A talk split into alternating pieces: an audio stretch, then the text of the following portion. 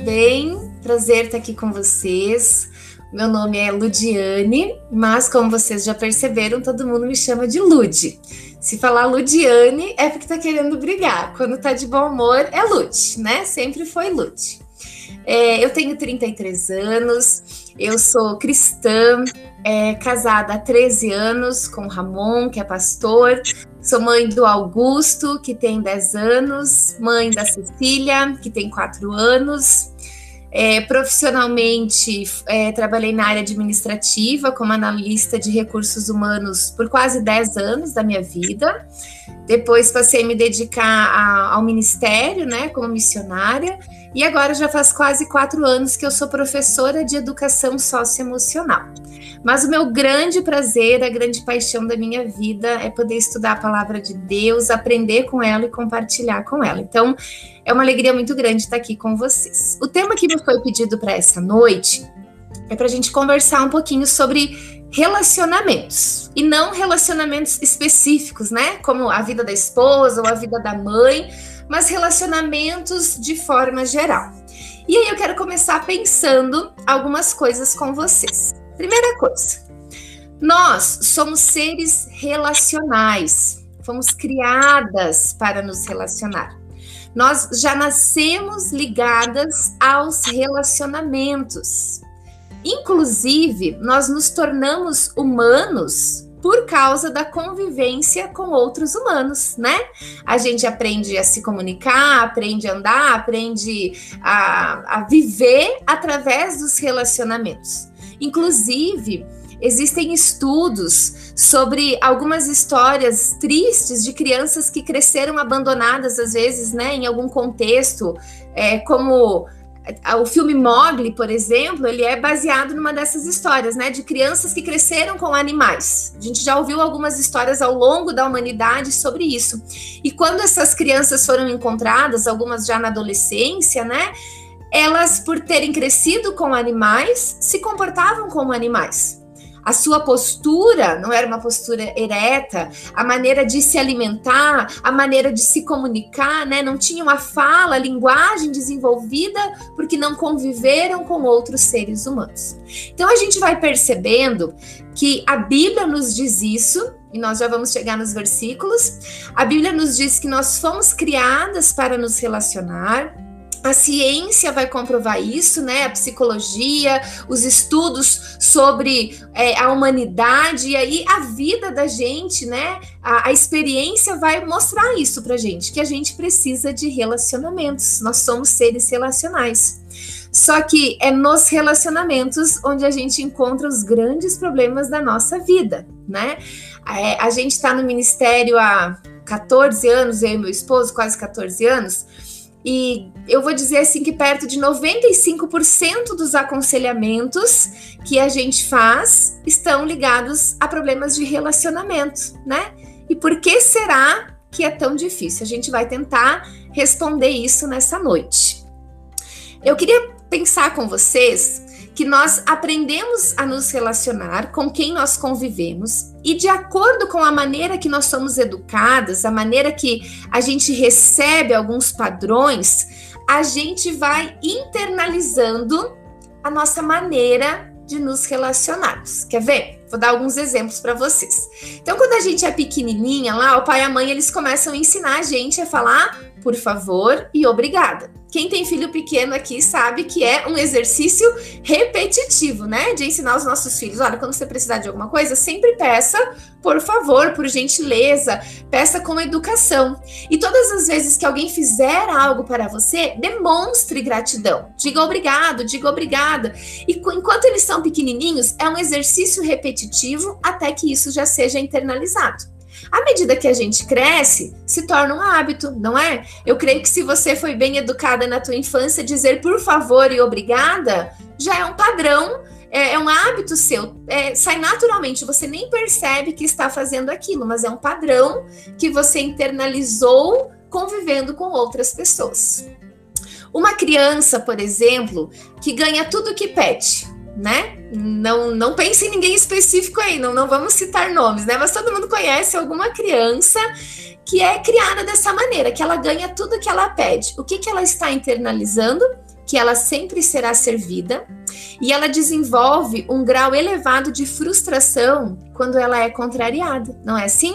É, quem trabalha aí com crianças e convive com alguma criança que em casa ela só recebe sim, sim, sim e chega no ambiente escolar ou num outro ambiente e você diz não, agora não é hora disso. A criança ela é, explode, enfim, ela faz a birra, ela se joga no chão porque ela não sabe lidar com aquilo o modo que a família resolve os conflitos, a nossa família lá inicial, né, pai, mãe, irmãos, ou com quem a gente foi criado, também vai nos ensinar muito sobre relacionamentos. Eu conheci um casal que quando eles começavam a discutir, quando começava a ter algum problema, o rapaz, ele levantava, fechava a cara e saía.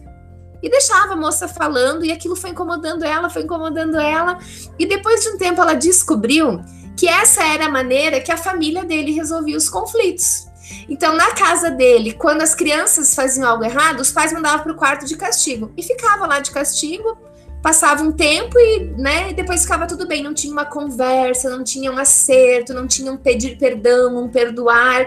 Era assim que se resolvia conflitos na casa dele. O pai e a mãe, quando brigavam, ficavam emburrados uns dois, três dias e depois iam voltando a se falar gradativamente e as coisas voltavam ao normal sem uma sem uma conversa, sem uma solução daqueles problemas. Então ele internalizou isso, que a maneira de resolver conflitos era ficando quieto e saindo.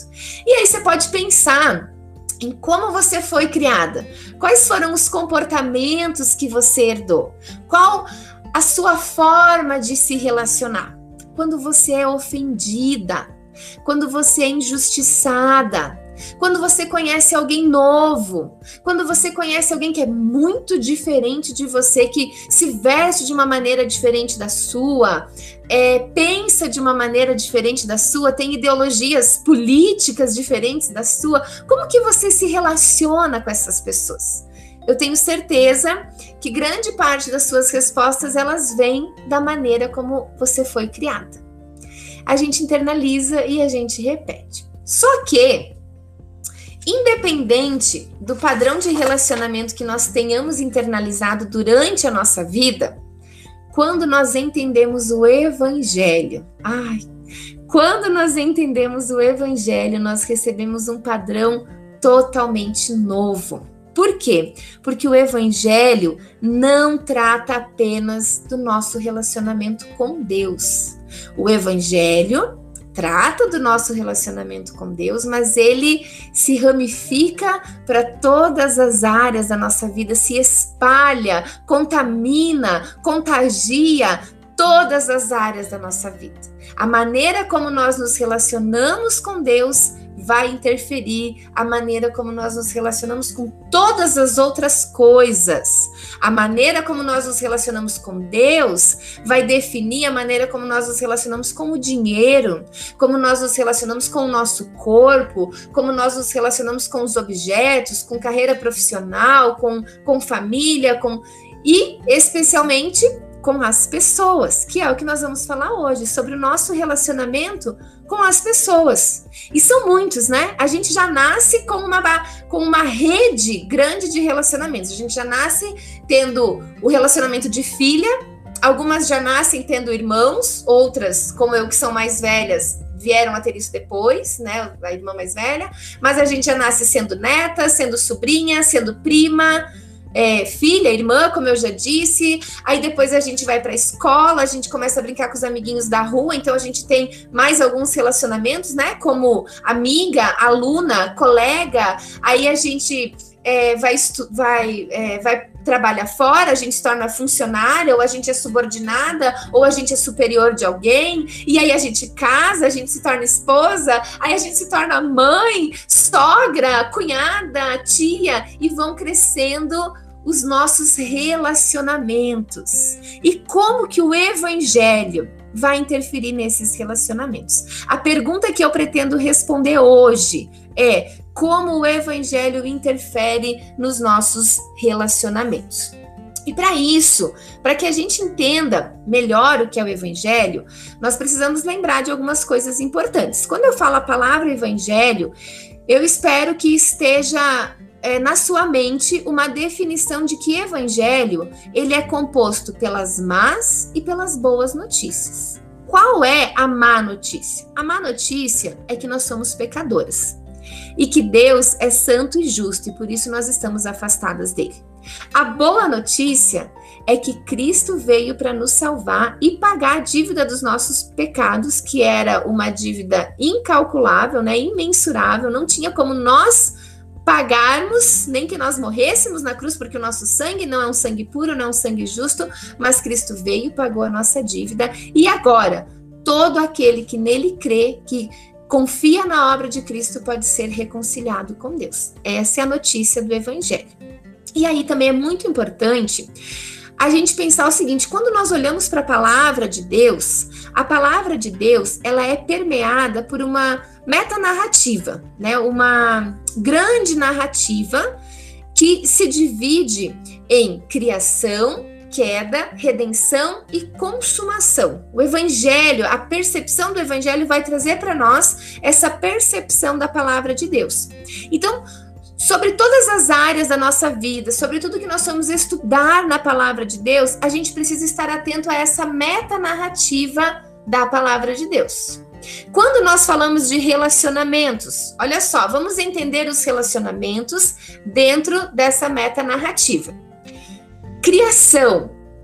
Nós fomos criadas para relacionamentos. Então, quando a gente olha para a criação, a gente vê lá em Gênesis 1:26, por exemplo, Deus falando, a Trindade conversando entre si, Pai, Filho e Espírito Santo, a Trindade dizendo assim: "Façamos o homem conforme a nossa imagem e a nossa semelhança".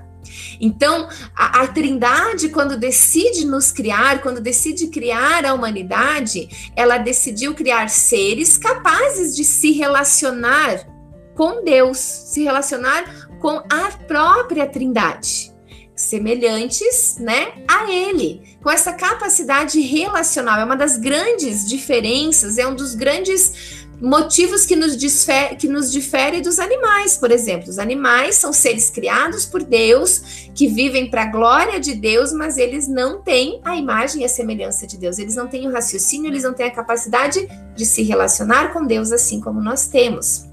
Eu gosto muito de um texto que está lá em Atos 17, 24. Quem puder abrir comigo, abre. Quem não puder, acompanhe e depois confere na sua Bíblia, tá? Atos 17, 24 diz assim: o apóstolo Paulo pregando lá em Atenas. Ele diz assim: ó, o Deus que fez o mundo e tudo o que nele existe, sendo ele Senhor do céu e da terra, não habita em santuários feitos por mãos humanas, nem é servido por mãos humanas como se de alguma coisa precisasse pois ele mesmo é quem dá a todos vida, respiração e tudo mais.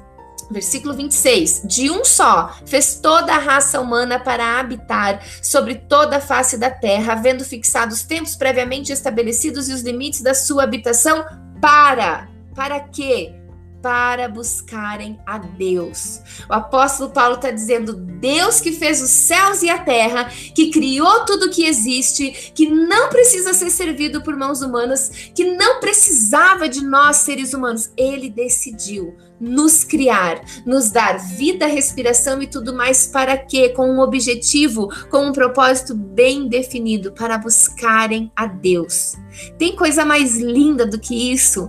Tem passagem bíblica mais clara do que essa para nos mostrar que nós somos criadas para nos relacionar. E o primeiro relacionamento da nossa vida tem que ser o nosso relacionamento com Deus.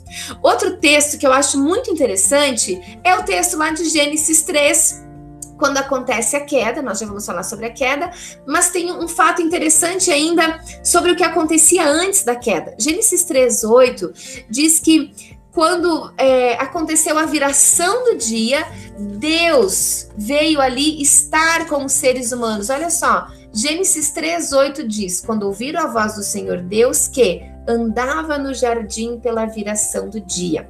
Segundo os teólogos, os estudiosos da palavra, esse texto ele traz uma ideia de que isso era constante, de que na viração do dia, poderia ser no amanhecer ou no anoitecer, né? A, ideia ali dá, dá a entender que é o anoitecer, mas isso também não, não faz muita diferença.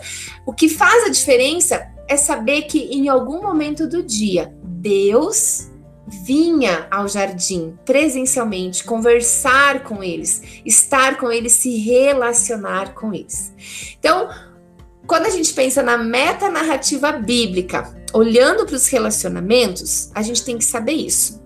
Nós fomos criadas para relacionamentos. Isso está muito claro no nosso DNA, na nossa criação. E outra coisa que é importante lembrar: na criação, os relacionamentos eram perfeitos. O capítulo 22, versículo Deixa eu só dar uma olhadinha aqui. 25 diz: Ora, um e outro, o homem e a sua mulher, estavam nus e não se envergonhavam. Havia uma transparência total entre Adão e Eva. Não apenas a nudez física, mas existia uma nudez emocional, uma nudez relacional. Um, um, podia ser totalmente aberto com o outro. Ali existia um relacionamento perfeito. No mundo de hoje não existe, só nos contos antigos da Disney, né? Nem nos novos tem mais. Mas no mundo de hoje, depois depois desse versículo, né? A gente leu Gênesis 2, 25. A gente vê uma, uma palavrinha que muda tudo. A palavra mas. Gênesis 3, 1 diz mas. E esse mas traz a ideia de contrariedade, de mudança, né? Então, estava tudo bem, era tudo perfeito. Nós fomos criados para nos relacionar e os primeiros relacionamentos eram perfeitos, porque Adão e Eva estavam perfeitamente ligados a Deus, então eles podiam estar perfeitamente ligados um ao outro. Mas, conforme Gênesis 3, 1, aconteceu a queda, né? A gente não vai ler a narrativa toda da queda, porque eu creio que todas aqui conhecem. Se você não tem conhecimento aprofundado de Gênesis 1, 2 e 3, a minha dica é que você leia Gênesis 1, 2 e 3 muitas vezes e que você escute pregações e que você aprenda, que você busque mais profundidade sobre esses três primeiros capítulos da Bíblia, porque eles vão explicar para nós sempre muitas outras coisas, vão dar base para a gente entender outras situações da nossa vida. Então, na criação, tudo era perfeito. Fomos relacionadas, é, fomos criadas para nos relacionar e os relacionamentos eram perfeitos. Só que aí a gente vê ali em Gênesis 3 a entrada do pecado, a desobediência. E é instantâneo, gente. Pecou, o relacionamento quebrou. A queda gerou relacionamentos quebrados. Se a gente fosse ler a narrativa toda, a gente ia ver ali em Gênesis 3 que já na, na primeira pergunta que Deus faz para Adão: Você comeu do fruto que eu disse para não comer, Adão? Senhor, a culpa é da mulher. Já ali ele fala, ele já não assume a culpa, ele já quebra esse relacionamento com a sua esposa, culpando só ela e falando assim, ó, é culpa da mulher que tu me deste. Se o Senhor não tivesse me dado essa mulher, né? Então, né, vamos dividir a culpa aí entre todo mundo, né? Porque eu acho que o problema não é só meu. Então, ali o, o relacionamento já foi quebrado, os relacionamentos já deixaram de ser perfeitos. Um começa a acusar o outro e eles se escondem, e aí já começam os primeiros problemas. E se a gente for para Gênesis 4, a gente já vai ver é, que só tinha quatro seres humanos na Terra, e aí Caim matou Abel, então é, o meu filho adora a piadinha, né? Quem foi o homem que matou 25% da população mundial? Caim, né? Por quê? Os problemas relacionais já existiam ali. Então a gente fala, ah, o mundo é muito violento hoje, o pecado cresceu muito hoje. Não, o pecado sempre esteve com a humanidade. Claro que quanto mais gente, mais pecador e mais problema, né? Mas o pecado acompanha a humanidade desde que Adão e Eva desobedeceram e foram retirados do paraíso. Então, por isso, minhas irmãs, nunca mais vai existir um relacionamento perfeito tá? Se você tá apaixonada aí, sonhando em casar com o príncipe encantado, sonhando em procurar um cara perfeito, vou te jogar um balde de água fria nessa noite tão fria, tá? Não existe, não existe um cara perfeito. Existem é, caras que seguem princípios bíblicos e se encaixam dentro da vontade de Deus para nossa vida, mas perfeitos não vão mais existir, né? Então, esse é o, foi o nosso, o nosso segundo ponto da meta narrativa. Na criação era perfeito, na queda quebrou tudo, e depois da queda vem a redenção. Então, a Bíblia vai ser essa narrativa da espera da vinda do Redentor. E aí, no Novo Testamento, a gente tem a, a, vinda do Redentor.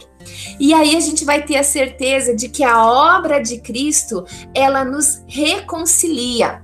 Romanos 5, versículo 10 diz assim: Porque se nós, sendo inimigos, fomos reconciliados com Deus pela morte de seu filho, muito mais, tendo sido já reconciliados, seremos salvos pela sua vida.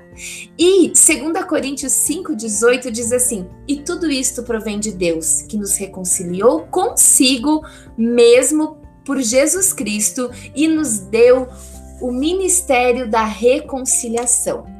Então, na queda era, é, na criação era perfeito, na queda tudo se quebrou, mas na redenção tudo pode ser transformado. Não vai mais ser perfeito, porque só lá na glorificação é que será perfeito, mas vai ser poderosamente transformado. A obra de Cristo nos reconcilia com Deus e nos dá o ministério da reconciliação, a capacidade de termos relacionamentos saudáveis, segundo a palavra de Deus.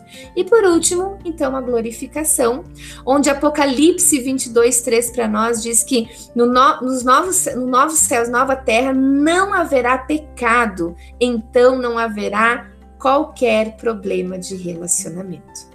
É isso que nós precisamos entender. Em resumo, quando nós olhamos para os relacionamentos pelos óculos da metanarrativa bíblica, nós entendemos que os relacionamentos foram criados por Deus, para a glória de Deus, os relacionamentos eram perfeitos antes do pecado, o pecado entrou, quebrou todos os relacionamentos, porque não existe mais ser humano perfeito, nós somos pecadores nos relacionando com outros pecadores, casadas com pecadores que geram filhos pecadores, que trabalham com pessoas pecadores, que são é, sogra, cunhada, nora de pessoas pecadoras, e aí né, entrou essa bagunça, mas em Cristo, nós temos a possibilidade de nos reconciliar com Deus e de viver de modo digno, de viver de modo que glorifique a Deus todos esses relacionamentos que a gente tem, na esperança de que lá na glória, lá no, na Nova Jerusalém, a gente vai experimentar relacionamentos perfeitos. E aí, a partir desse entendimento, então, de, de como o evangelho, né, vem nos mostrando sobre essa narrativa bíblica, sobre os relacionamentos dentro da narrativa bíblica, eu lembrei do pastor Tim Keller e de um livro que eu gosto muito dele. Tem um livro chamado O Evangelho na Vida. É um livro de estudos bem bacana para vocês usarem, aí se vocês já não usaram, talvez até na igreja. E num dos capítulos, ele fala sobre três modos de viver. E eu acho que se aplica muito sobre o que nós estamos tentando pensar aqui juntas nessa noite. Ele fala que normalmente, tá? Tudo isso é citação indireta, tá? Keller, 2008, do livro O Evangelho na Vida, tá? Que eu vou falar agora é a citação dele. Então, ele fala nesse livro que é, normalmente a gente pensa que existem dois modos de viver: as pessoas que buscam a Deus e as pessoas que não buscam a Deus, ok? Só que ele mostra para nós que, na verdade, existem três modos. Quais são esses modos de viver? As pessoas que vivem sem o conhecimento de Deus são aquelas que não buscam a Deus. Você pode chamar de sem religião, de ateu, ou de pessoa que até acredita em Deus, mas não busca, não, não, não quer ter um relacionamento, de incrédulo. Você pode escolher a palavra que você quiser, né? Pessoa que não crê, talvez o termo mais adequado seja incrédulo, alguém que, que não quer um relacionamento com Deus. Em segundo lugar, existem as pessoas que buscam a Deus de acordo com os padrões da religião. E normalmente são aquelas pessoas muito engajadas em algum sistema religioso que acreditam que precisam cumprir determinadas regras, cumprir padrões para serem aceitas por Deus. Então é aquela ideia de obedecer para ser aceito, se batizar para ser aceito, dar o dízimo para ser aceito, ir à igreja para Deus me aceitar. É alguém que está sempre fazendo coisas para ser aceito por Deus. Essa é a maneira de buscar a Deus pela religião. Qual que é a terceira maneira, então? A terceira maneira é buscar a Deus pelo evangelho. É a pessoa que busca a Deus para desenvolver um relacionamento com Ele e ser transformada por Ele. É alguém que entende que só é aceita pela obra de Cristo e essa obra de Cristo em mim me leva a obedecer. A pessoa que busca Deus pela religião, ela tem o pensamento assim: obedeço, logo sou aceito. A pessoa que busca Deus pelo entendimento do evangelho, pelo entendimento de que é a obra de Cristo que nos reconcilia com Deus, ela pensa: sou aceita, logo obedeço. Entendeu? A diferença da, da linha de pensamento, o religioso, obedeço para ser aceito. E o, o cristão, vamos chamar de cristão quem busca pelo evangelho, né? Então eu sou aceito, por isso eu obedeço, por isso eu quero ser transformada e quero transformar os meus relacionamentos. E aí, se a gente pensar nesses três modos de viver, como que a gente aplica isso aos, aos nossos relacionamentos? Então vamos pensar em três modos de nos relacionar. Sem o conhecimento de Deus, é aquela pessoa que não se preocupa em tratar bem os outros, em ser agradável, ou quando trata bem, ela faz isso pensando no retorno. Alguém que pode lhe, lhe dar algum retorno a partir daquele investimento que ela está dando. A pessoa que vive pela religião, ela se preocupa em tratar bem os outros porque ela está preocupada com a sua autoimagem. Ela está preocupada com o que vão pensar dela, com o, o que vão é, entender sobre os comportamentos dela. E a pessoa que busca Deus pelo Evangelho, como que ela se relaciona? Ela se preocupa em tratar bem os outros, em ter bons relacionamentos, porque ela entende que essa é a vontade de Deus. Então, essa é uma pequena pincelada para a gente pensar um pouquinho sobre essa diferença. Será que eu estou vivendo como alguém que não me preocupa com a vontade de Deus? Quando eu vou me relacionar com os meus colegas de trabalho, quando eu vou me relacionar com as minhas vizinhas, aqui, né, da minha rua, do meu condomínio, do meu prédio, quando eu vou me relacionar com as pessoas que frequentam o mesmo clube, a mesma igreja que eu, ou os meus parentes, né? Normalmente, quanto mais próximo, mais difícil, né? A sogra, a cunhada, a nora, é, enfim, né? É, quando eu vou me relacionar, eu não estou preocupada com a vontade de Deus em relação a isso, então eu não sou uma pessoa que Deus realmente é importante na minha vida. Eu estou preocupada somente pelo fator externo, por agradar os outros, por ser vista. Talvez eu esteja fazendo isso por religiosidade. Mas se eu estou preocupada em me relacionar bem com vizinhos, colegas de trabalho, irmãos da minha igreja, parentes, para a glória de Deus, para agradar a Deus, para que Deus seja glorificado nestes relacionamentos, eu estou vivendo de acordo com o Evangelho. E aí, para a gente finalizar, eu queria pensar numa forma prática dos nossos relacionamentos serem impactados por este Evangelho tão maravilhoso que nos é oferecido na palavra de Deus. E aí queria convidar vocês para abrirem comigo a Bíblia lá no livro de Mateus, versículo 18, é, capítulo 18, perdão, Mateus, capítulo 18, nós vamos ler do 23 ao 35. Por que, que eu escolhi essa passagem? Na verdade, eu tinha escolhido uma passagem em Colossenses, preparado já todo um estudo em cima dela, feito uma exegese em cima dela. Mas durante a semana, conforme as coisas foram acontecendo, eu percebi que quando a gente fala de relacionamento, para mim, a passagem mais importante é realmente essa. Por quê? Eu poderia trazer aqui para vocês várias regrinhas. Por exemplo, Efésios 4:29 diz que todas as suas palavras sejam boas e úteis, a fim de dar ânimo àqueles que a ouvirem, né? Então, ó, esse é um texto dizendo que você tem que ter boas palavras. Aí pegar um outro texto falando que você tem que pagar as suas dívidas. Pegar um outro texto, eu poderia fazer, digamos assim, uma colcha de retalhos com versículos bíblicos mostrando como devem ser os nossos comportamentos. Mas não teria resposta para tudo. Então, ao invés de a gente pensar em todos os detalhes, eu quero pensar com vocês no princípio mais importante que deve basear todos os nossos relacionamentos. E nesses anos que eu tenho trabalhado com aconselhamento, quase que todas as semanas eu preciso usar o texto de Mateus 18 para explicar como o evangelho muda os nossos relacionamentos e como a graça de Deus deve ser o princípio norteador de todos os nossos relacionamentos. Vamos para a leitura? Mateus 18, 23 diz assim. Por isso, o reino dos céus é semelhante a um rei que resolveu ajustar contas com os seus servos.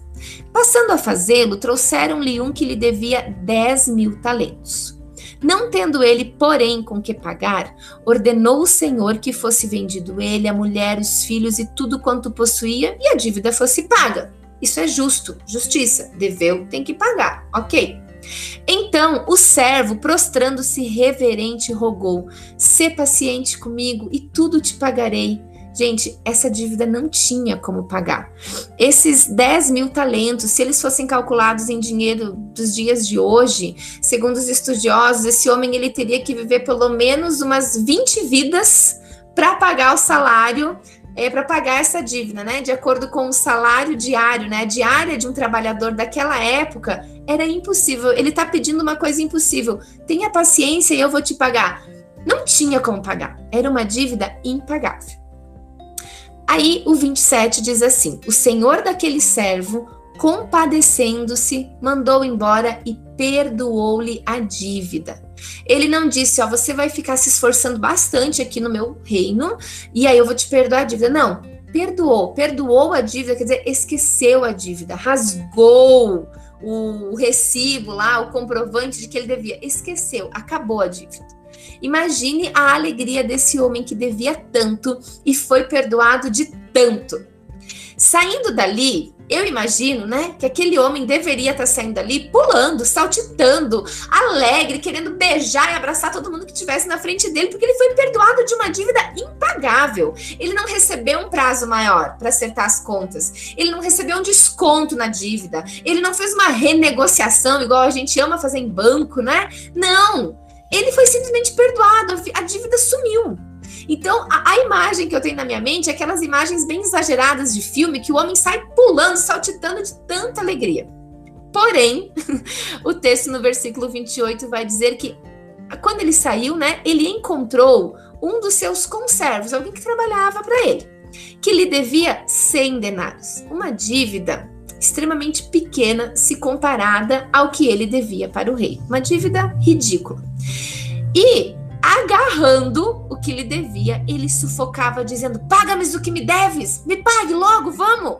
Então o seu conservo, caindo-lhe aos pés, lhe implorava: Sê paciente comigo e te pagarei. Exatamente como ele implorou por misericórdia, o conservo dele, né, o, o, trabalhador dele, o peão dele, como a gente diria aqui no Brasil, né, também fez o mesmo pedido: tenha paciência, eu vou te pagar. Ao invés dele agir com a mesma bondade que o rei havia agido com ele, ele fez extremamente o contrário. Ele, entretanto, não quis, antes indo se lançou na prisão até que saudasse a dívida. Vendo seus companheiros, né, as pessoas daquela cidade, o que se havia passado, entristeceram-se muito e foram relatar ao rei tudo o que acontecera. Então, o Senhor, esse rei, chamou e lhe disse: servo malvado. Que coração duro, né? Eu estou fazendo uma, um acréscimo aqui. Perdoei-te aquela dívida toda, porque me suplicaste. Não devias tu, igualmente, compadecer-te do teu conservo, como também eu me compadeci de ti? Indignando-se seu senhor, o entregou aos verdugos, né, os carcereiros, até que lhe pagasse toda a dívida, que era uma dívida impagável. E aí Jesus termina essa parábola no versículo 35 dizendo assim: Assim também meu Pai celeste vos fará se do íntimo não perdoardes cada um ao seu irmão. Essa parábola ela vem mostrar para nós que o perdão é o que sustenta o universo. Assim como nós fomos perdoadas, eu não sei se você consegue fazer essa relação, mas nós somos esse servo do início da parábola o servo que foi chamado pelo rei para fazer um ajuste de contas, e o rei perdoou-lhe toda a dívida. Nós, como cristãs, quando chegamos diante da cruz, quando entendemos o tamanho da dívida que nós tínhamos com Deus, desde que nós nascemos e todos os pecados que nós cometemos em todos esses anos de vida, né? E, e percebemos o tamanho do nosso pecado, o tamanho da nossa dívida e que ela era impagável. Mas fomos perdoadas pelo Rei do universo. Não é um rei deste mundo, mas é o Rei do universo. Qual que deve ser a nossa atitude agora? Se Deus nos perdoou se ele decidiu, né? A Bíblia vem falar para nós que antes da fundação do mundo, Deus já decidiu nos perdoar. O universo só existe, Deus só criou o universo, e o universo só se mantém porque antes de tudo, ele já havia decidido nos perdoar através de Cristo Jesus né? Através da obra de Cristo, da fé em Cristo que nos redime. Não é pelos meus esforços, não é por ser boazinha, não é porque Deus é bonachão e vai perdoar todo mundo no final. Não, a Bíblia é muito clara. Que as pessoas que creem em Cristo e suplicam pela misericórdia de Deus são perdoadas em Cristo Jesus. E essas pessoas que foram perdoadas em Cristo Jesus se tornam cheias da graça dele, da bondade dele, do perdão dele para que possam dar aquilo que elas receberam. Ninguém dá, um dos, dos princípios né, da, da, da inteligência emocional é entender que ninguém dá o que não tem. Ninguém pode dar perdão, ninguém pode dar graça se não tiver isso na sua vida, né? Nós só poderemos ter relacionamentos baseados na graça de Deus que é o princípio mais importante para todos os nossos relacionamentos. Se nós tivermos recebido essa graça e esse perdão maravilhoso na nossa vida.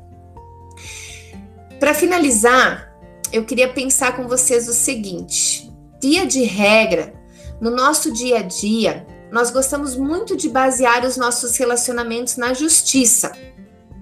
No fato assim, não, se essa pessoa me magoou, eu não tenho por que perdoar ela, porque ela me magoou.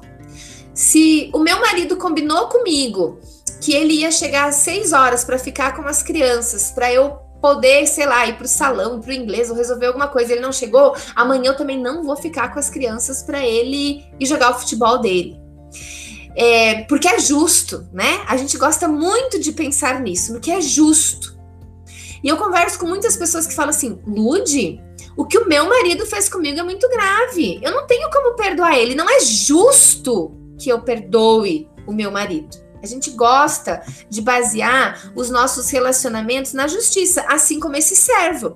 Não, eu fui perdoado pelo rei, ok, isso, isso é outra coisa, mas o meu relacionamento com você, eu quero basear ele na justiça. E se você me deve, é justo que você me pague.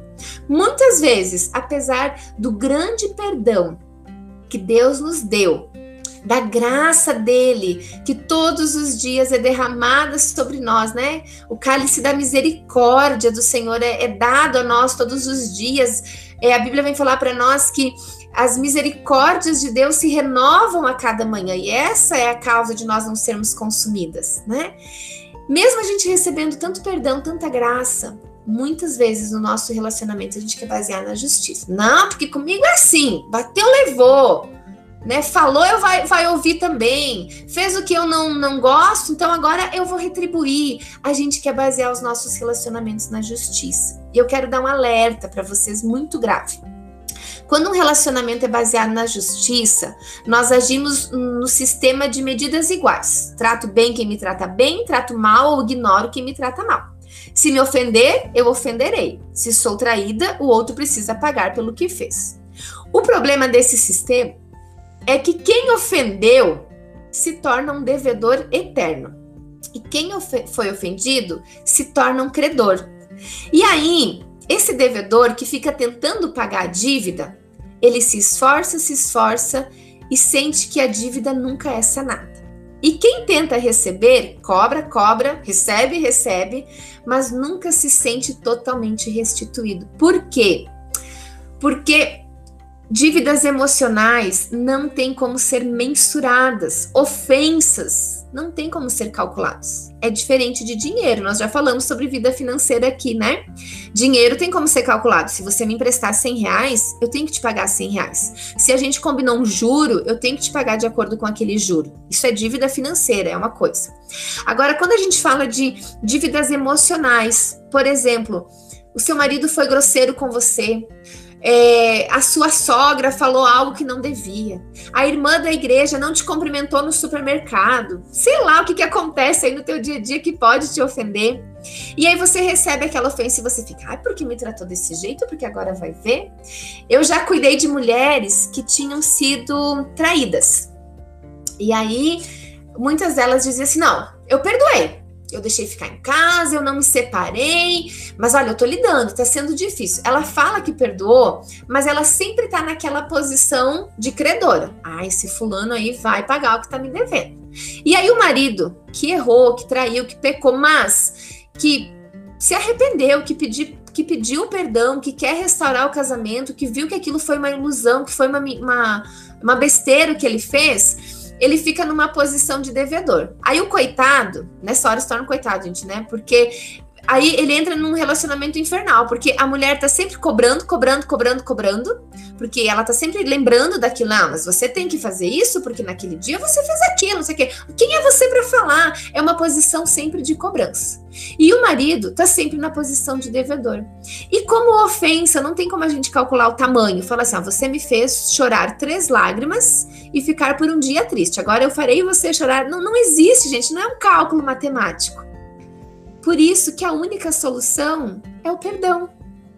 E, a, e aí, além disso, né, eu usei o exemplo aqui do adultério, que é um exemplo extremo, que é um exemplo extremamente dolorido. Só é, se alguém já passou aqui por isso vai entender, né? A, a, gente, muito tempo trabalhando com isso e vendo muitos casamentos passando por isso, a gente sabe o quanto é dolorido, mas a gente sabe que quando existe o verdadeiro perdão, quando a parte que foi traída, a parte que foi ofendida, para de se sentir um credor superior àquele que é o devedor e age com graça e bondade fala assim: você errou, mas eu também já errei de outras formas, com outros pecados, e Cristo me perdoou, e assim como ele me perdoou, eu vou te perdoar.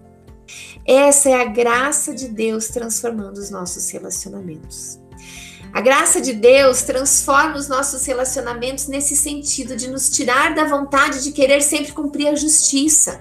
A gente perdoa, a gente entende, não, ele é tão pecador quanto eu, ela é tão pecadora quanto eu, tá tudo bem, eu vou relevar, eu não vou querer é, ficar contando anotando os problemas para me vingar depois ou para ou me sentir melhor do que o outro depois. Quando nós entendemos o Evangelho de Deus e como a graça de Deus atingiu a nossa vida, nós somos capacitadas para espalhar essa graça nos nossos relacionamentos. E aí, minhas irmãs? Isso vai se aplicar a todas as áreas da nossa vida. Quando você chegar lá no teu trabalho, e tiver uma pessoa extremamente complicada, difícil de lidar, porque vai ter, em todos os lugares tem, né? Porque a gente, ser humano, a gente é complicado, a gente é difícil de lidar. Ao invés de olhar para aquela pessoa com raiva, com é, pro, criando um problema, querendo justiça, querendo que ela seja demitida, que ela suma dali, você vai olhar para ela com os olhos da graça de Deus e vai pensar: essa pessoa age assim porque ela não conhece o que eu conheço, ela precisa conhecer o que eu conheço. E isso vai te levar a ter mais paciência, a se colocar no lugar dela e, inclusive, ser um instrumento de Deus na vida daquela pessoa complicada. Quando você estiver na igreja e alguma pessoa fizer algo que te ofendeu, você vai agir com graça, porque a igreja não é um lugar de pessoas perfeitas, a igreja é um lugar de pessoas pecadoras buscando a transformação de Deus. Nos teus relacionamentos familiares, gente, é tão maravilhoso quando a gente passa a tratar as pessoas a partir da maneira como Deus nos tratou. É claro que Deus é perfeito, santo, maravilhoso, né? Isso está na natureza dele para nós. Não é fácil, por isso nós precisamos depender dele e buscar nele essa capacitação para agirmos com a mesma graça, com a mesma misericórdia em todos os nossos relacionamentos. Vou dar mais um exemplo. Recentemente, nós fomos visitar uma pessoa da nossa família. Não muito próxima, mas próxima. E aí, ao chegarmos, né, por ser da família, apesar de da essa situação do Covid, a gente achou que ela ficaria chateada se a gente não fosse, a gente foi visitá-la. E ela disse: Ai, eu, ó, não tô nem chegando perto, ela se afastou, ela nem nos recebeu por causa do Covid. A gente entendeu super bem. Ah, tudo bem, né? Fique bem à vontade para se cuidar, não quiser receber a gente, mas seja de massa. Conversamos ali na porta, tal, beijo, tchau, tchau, tchau, tal. Ficou. Passou um tempo, é, uma outra pessoa foi fazer uma visita e foi recebida. E foi recebida com café, com tudo, e nos contou: eu estive na casa, né? E fui muito bem recebida tal. O que, que, é a primeira coisa do nosso coração? Nunca mais vou na casa daquela pessoa, porque eu ela não recebeu, mas o fulano ela recebeu. A gente já começa assim, né? O coração pecador, problemático, já começa a criar confusão. Mas aí, graças a Deus, nós temos o Espírito Santo, né? E a gente ora, a gente busca o Senhor, e a gente começa a entender assim, poxa, talvez ela não me recebeu porque ela tem liberdade para falar para mim que ela tá se cuidando e que ela não quer ninguém na casa dela. Mas aquela outra pessoa que foi na casa dela é uma pessoa que ela não tem tanta intimidade. E aí ela se sentiu obrigada a receber, se sentiu constrangida. Eu não preciso ficar com raiva. Eu posso tentar entender o outro lado, posso tentar conversar, ver se tem alguma outra situação que talvez a pessoa não queira me receber, que ela esteja ofendida comigo, mas eu converso, eu me relaciono, eu, eu peço perdão se eu estiver errada, eu perdoo se o outro estiver errado, mas eu não fico criando justiça querendo justiça, assim, cobrar na mesma moeda e me ofendeu, vai ofender também, né? A gente passa a, a a levar mais, a levar mais numa boa, a tentar se colocar no lugar dos outros e dar essa essa graça que a gente recebeu nas nossas vidas. O meu desejo para vocês, irmãs, agora eu estou finalizando de verdade, né? Acho que eu já falei umas 10 vezes que eu estava finalizando, mas agora de verdade. É que cada dia mais você possa, vocês possam buscar o Deus maravilhoso que derramou tanta graça e bondade nas nossas vidas, para que essa graça possa permear todos os relacionamentos de vocês, assim como eu tenho buscado para minha vida também. Não sou um exemplo, assim, no sentido de que consigo agir com graça em todos os meus relacionamentos, mas eu tenho buscado isso em Deus. Até quando a Pri falou, Lud, a gente gostaria que você falasse sobre relacionamentos. Eu pensei, será que eu tô apta para isso? Como que eu lido com os meus relacionamentos, né? E aí eu comecei a perceber que o que transformou e o que tem transformado os meus relacionamentos é a graça de Deus. E eu queria orar por vocês agora por mim também, né? Que nós, como servas de Cristo, sejamos capacitadas a tratar os outros com a mesma graça que nós fomos tratados. Amém? Vamos orar então para finalizar? Santo e bondoso Deus, obrigada por essa noite, por esse tempo que o Senhor nos proporcionou estarmos aqui ao redor da tua palavra em cima da tua palavra e dentro da tua palavra, pesquisando, meditando, avaliando, pensando em como o Senhor planejou os relacionamentos. Obrigada, Senhor Deus, porque apesar do pecado ter destruído, ter quebrado os nossos relacionamentos, em Cristo Jesus nós encontramos socorro, auxílio, tanto para sermos perdoadas quanto para perdoar Encontramos auxílio para agir com graça com as pessoas com as quais o Senhor coloca na nossa vida. Cada pessoa que o Senhor coloca na nossa vida é um presente do Senhor, é uma oportunidade de criarmos novos laços, de abençoarmos e sermos abençoadas é uma oportunidade de exercitarmos o perdão, de perdoarmos e pedirmos perdão, de aprendermos juntos e de deixarmos o Senhor lapidar o nosso caráter, porque a tua palavra diz que Assim como o ferro afia o ferro, um irmão afia outro irmão, ajuda outro irmão. É nesse convívio, é nesse constante perdoar e ser perdoado, conversar que o Senhor vai tratando as nossas vidas, Deus. Obrigada pela tua palavra tão rica, tão maravilhosa.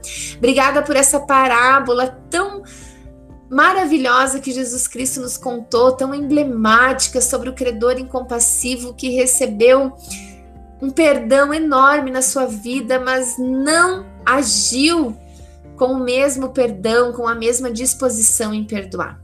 A minha súplica nessa noite é que o teu Espírito Santo venha agir nos nossos corações para que assim como nós fomos perdoadas, assim como nós fomos aceitas pela graça e não pelos nossos méritos, a gente possa olhar para as pessoas ao nosso redor e aceitá-los pela graça. Não necessariamente pelos seus méritos, pelas suas capacidades, mas que a gente possa, Deus querido, entender que são pecadores assim como nós, que precisam de perdão, que precisam do teu evangelho, que precisam do auxílio do teu Espírito Santo.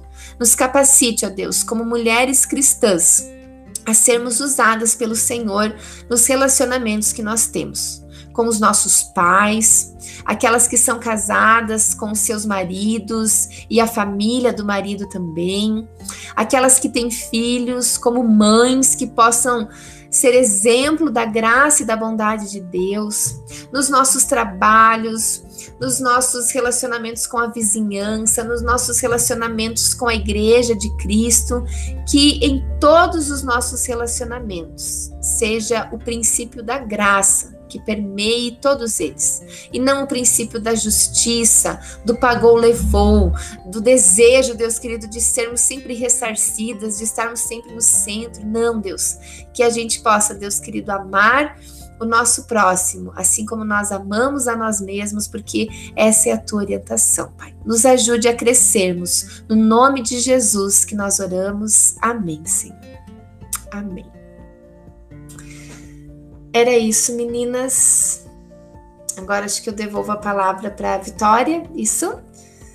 Obrigada pela oportunidade de estar aqui com vocês, obrigada por essa reflexão. Queria dizer que foi uma oportunidade de eu parar e pensar nos meus relacionamentos, de eu parar e aprender e analisar o que, a Bíblia fala sobre relacionamentos, né? Como que a gente vai aplicar isso na vida da gente. Então, obrigada pelo convite, obrigada pela oportunidade. Foi um prazer bem grande estar aqui com vocês.